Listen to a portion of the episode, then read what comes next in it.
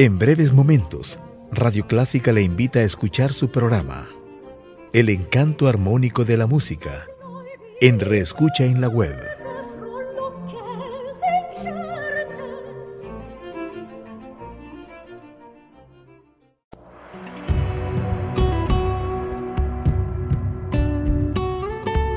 Siempre con usted, Radio Clásica 103.3.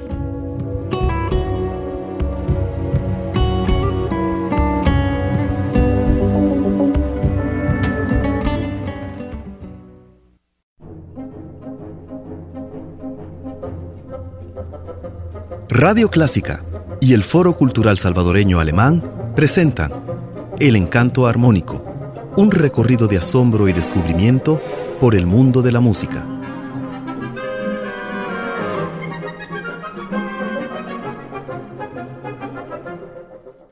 Con un saludo a ti, Juan Fernando, a nuestro técnico Ernesto Ortiz y por supuesto a nuestro querido público, creo que podemos iniciar este programa. ¿Cuál es el tema de este día? Toquemos la tecla, hablemos de teclados.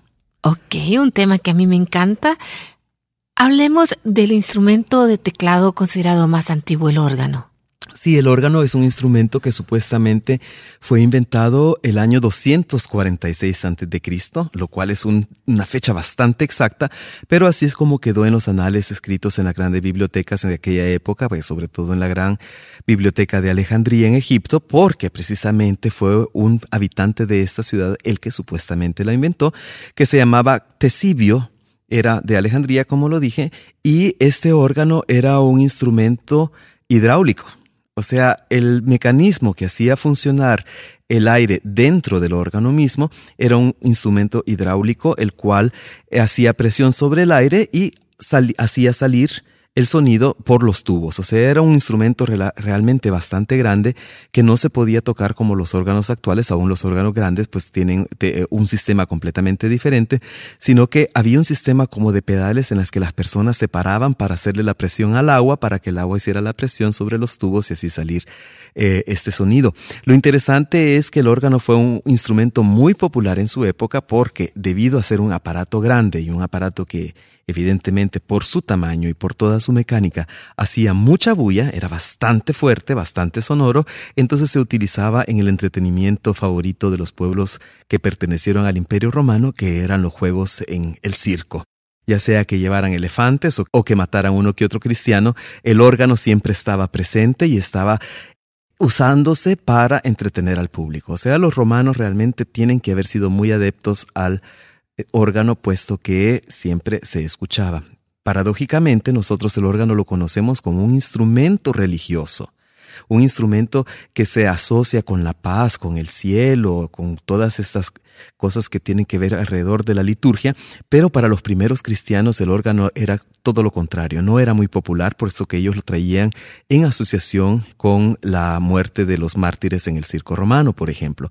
Entonces es hasta el siglo III que el órgano nuevamente se empieza a utilizar, pero aún así desaparece y es hasta el siglo VIII que vuelve a aparecer en Occidente, puesto que en el Imperio de Oriente se utilizaba, pero en el Occidental no, y es aquí cuando se construye el primero que es utilizado y se va a ir perfeccionando hasta el órgano que nosotros conozcamos. Pero suficiente de técnica, escuchemos la belleza de este instrumento tan antiguo que no es hidráulico, sino que es de aire, es un instrumento que se utiliza con pedales, el aire se presiona, sale por unos inmensos tubos y aquí escuchemos el resultado con una obra muy bonita del primer movimiento eh, el Alegro de la sonata en Fa mayor de Christian Philipp Emanuel Bach, interpretado por Hans-Jürgen Scholze, en un órgano Silbermann de Dresde.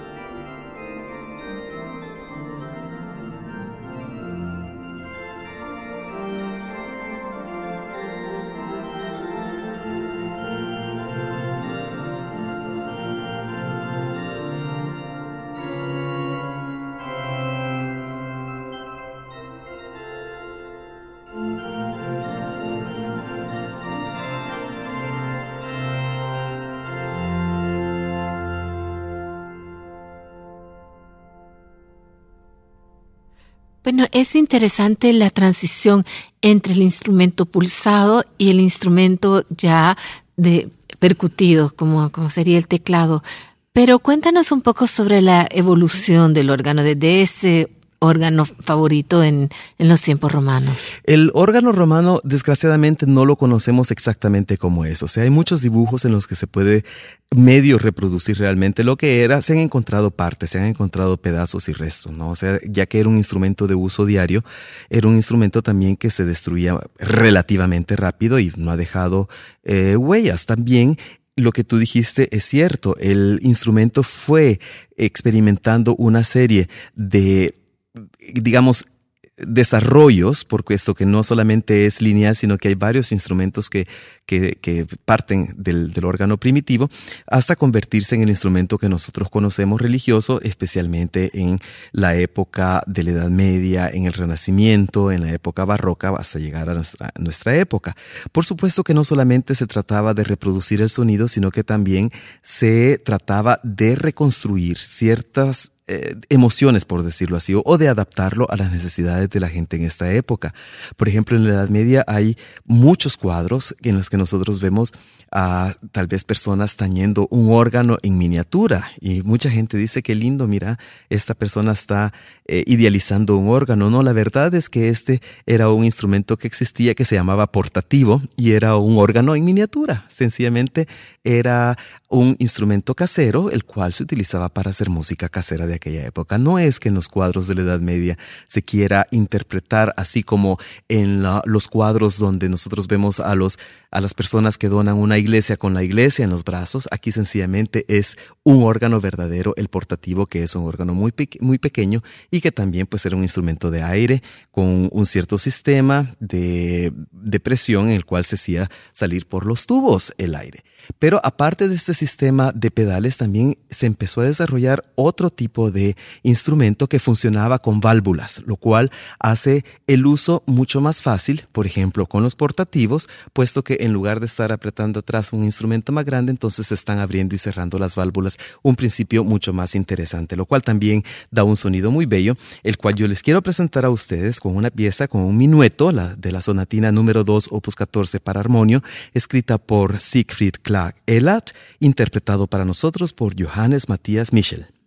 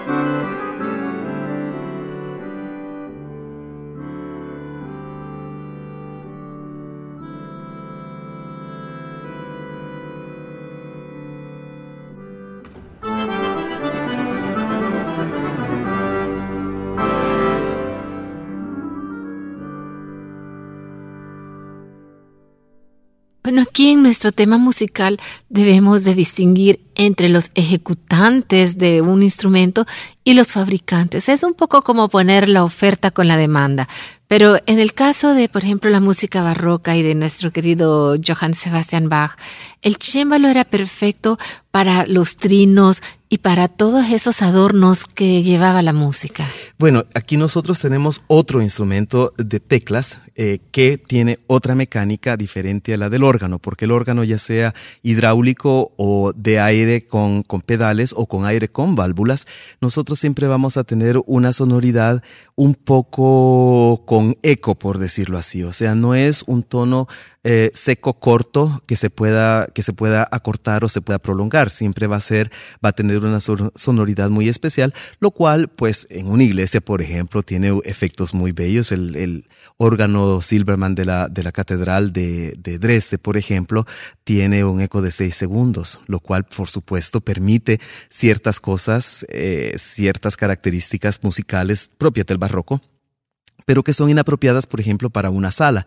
Si nosotros tenemos un instrumento de esos en la sala, pues entonces eh, ya se hace demasiado largo, o sea, es diferente. Y por eso es que también se desarrollan otros instrumentos de cuerda, el que tú dijiste, por ejemplo, el chémbalo, que es el instrumento rey del barroco, por decirlo así, el cual funciona diferente. Aquí nosotros tenemos un mecanismo que al accionar la tecla, lo que hace es elevar eh, una pieza, la cual ala, pulsa, la, cuerda. O sea, de hecho es un principio como el de la lira. O sea, estamos nosotros pulsando un instrumento, estamos alando una pita y la estamos haciendo sonar. Claro que aquí el, el, chémbalo lo que hace es eh, un sonido mucho más fino, un sonido mucho más suave, que también tiene sus cualidades, puesto que nosotros tenemos los bellísimos conciertos barrocos en los que el, el chémbalo más que todo también se utiliza para el bajo continuo, lo cual es un tema de por sí, pero eh, sirve, por decirlo así, para llevar lo que nosotros llamaríamos hoy en día la melodía.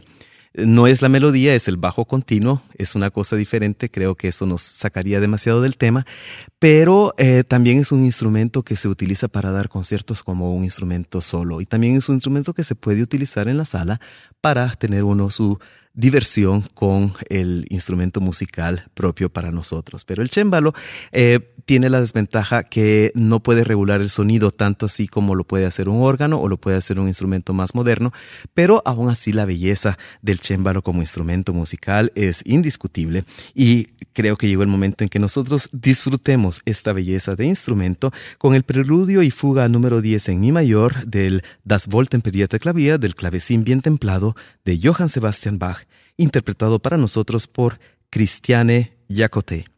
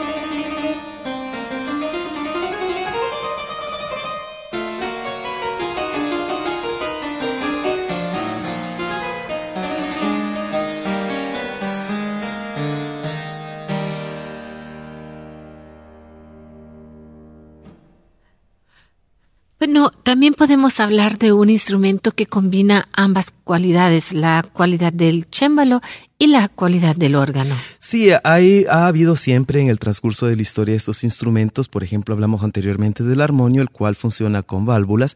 El armonio también tiene cierta relación como instrumento de tecla e instrumento de viento con, por ejemplo, el, el acordeón o el bandoneón, que son instrumentos de tecla también. O sea, tienen otro funcionamiento, hay que estarles dando el aire también para que ellos produzcan esto, pero eh, también hay instrumentos muy interesantes como el, el, el, claviórgano, el cual es un instrumento que combina realmente el chémbalo, por decirlo así, o el instrumento de tecla pulsada, para ser un poco más preciso, con el instrumento de tecla eh, de aire. Pues son prácticamente un híbrido de los dos instrumentos. ¿Qué ventajas puede tener esto? Pues bueno, aparte de tener nosotros el juego de los dos instrumentos separados, se puede hacer una combinación de ambos. El, tono, los tonos de los instrumentos de pulsación que son más precisos junto con el tono del instrumento de aire, lo cual pues tiene una duración más larga.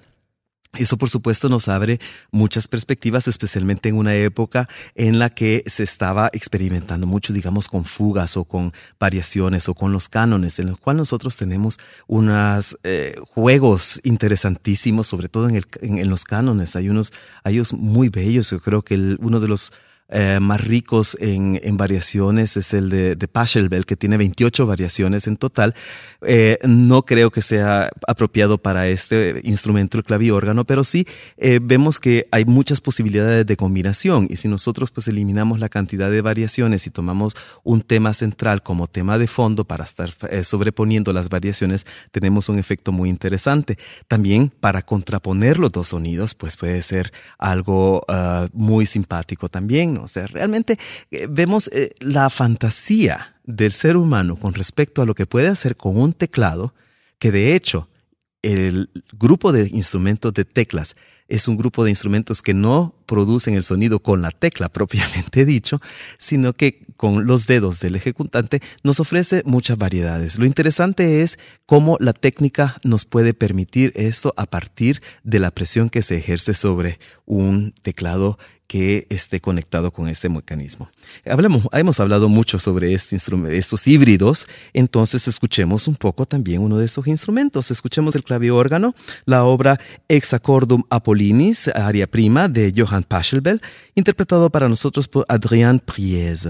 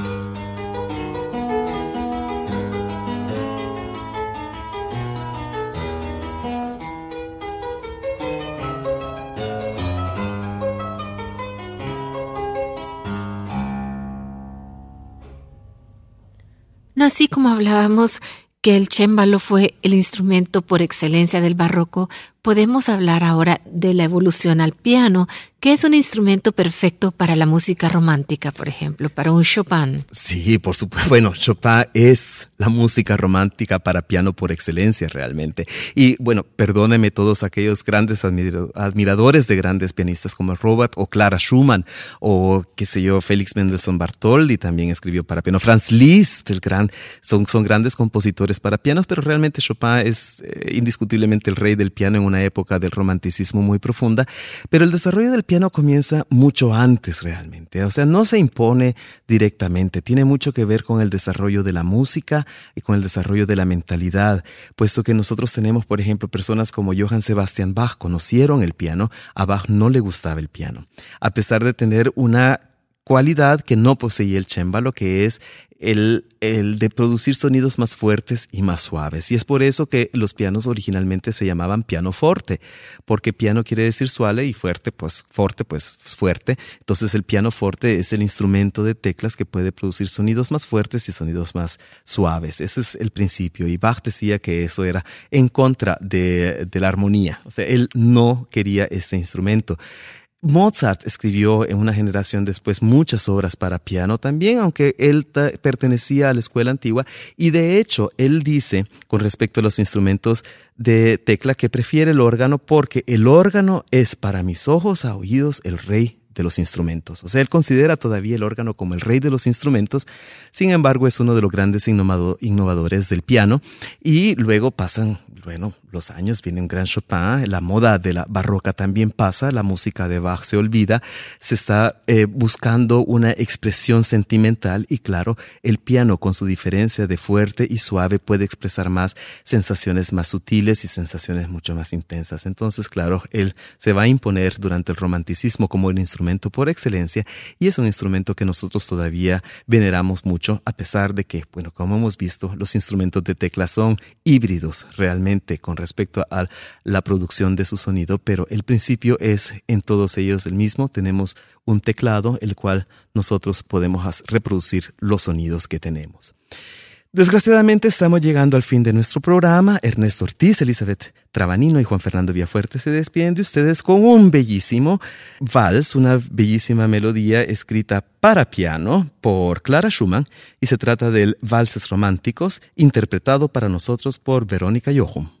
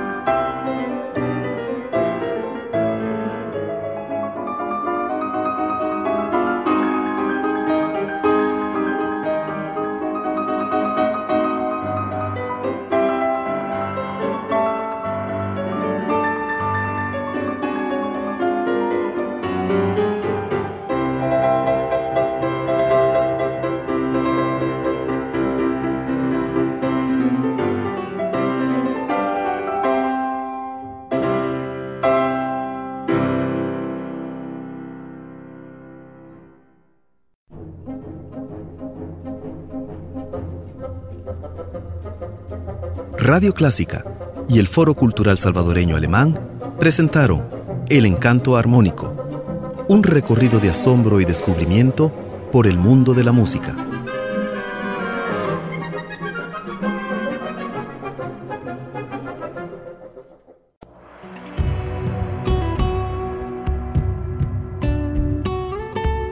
Siempre con usted, Radio Clásica 103.3.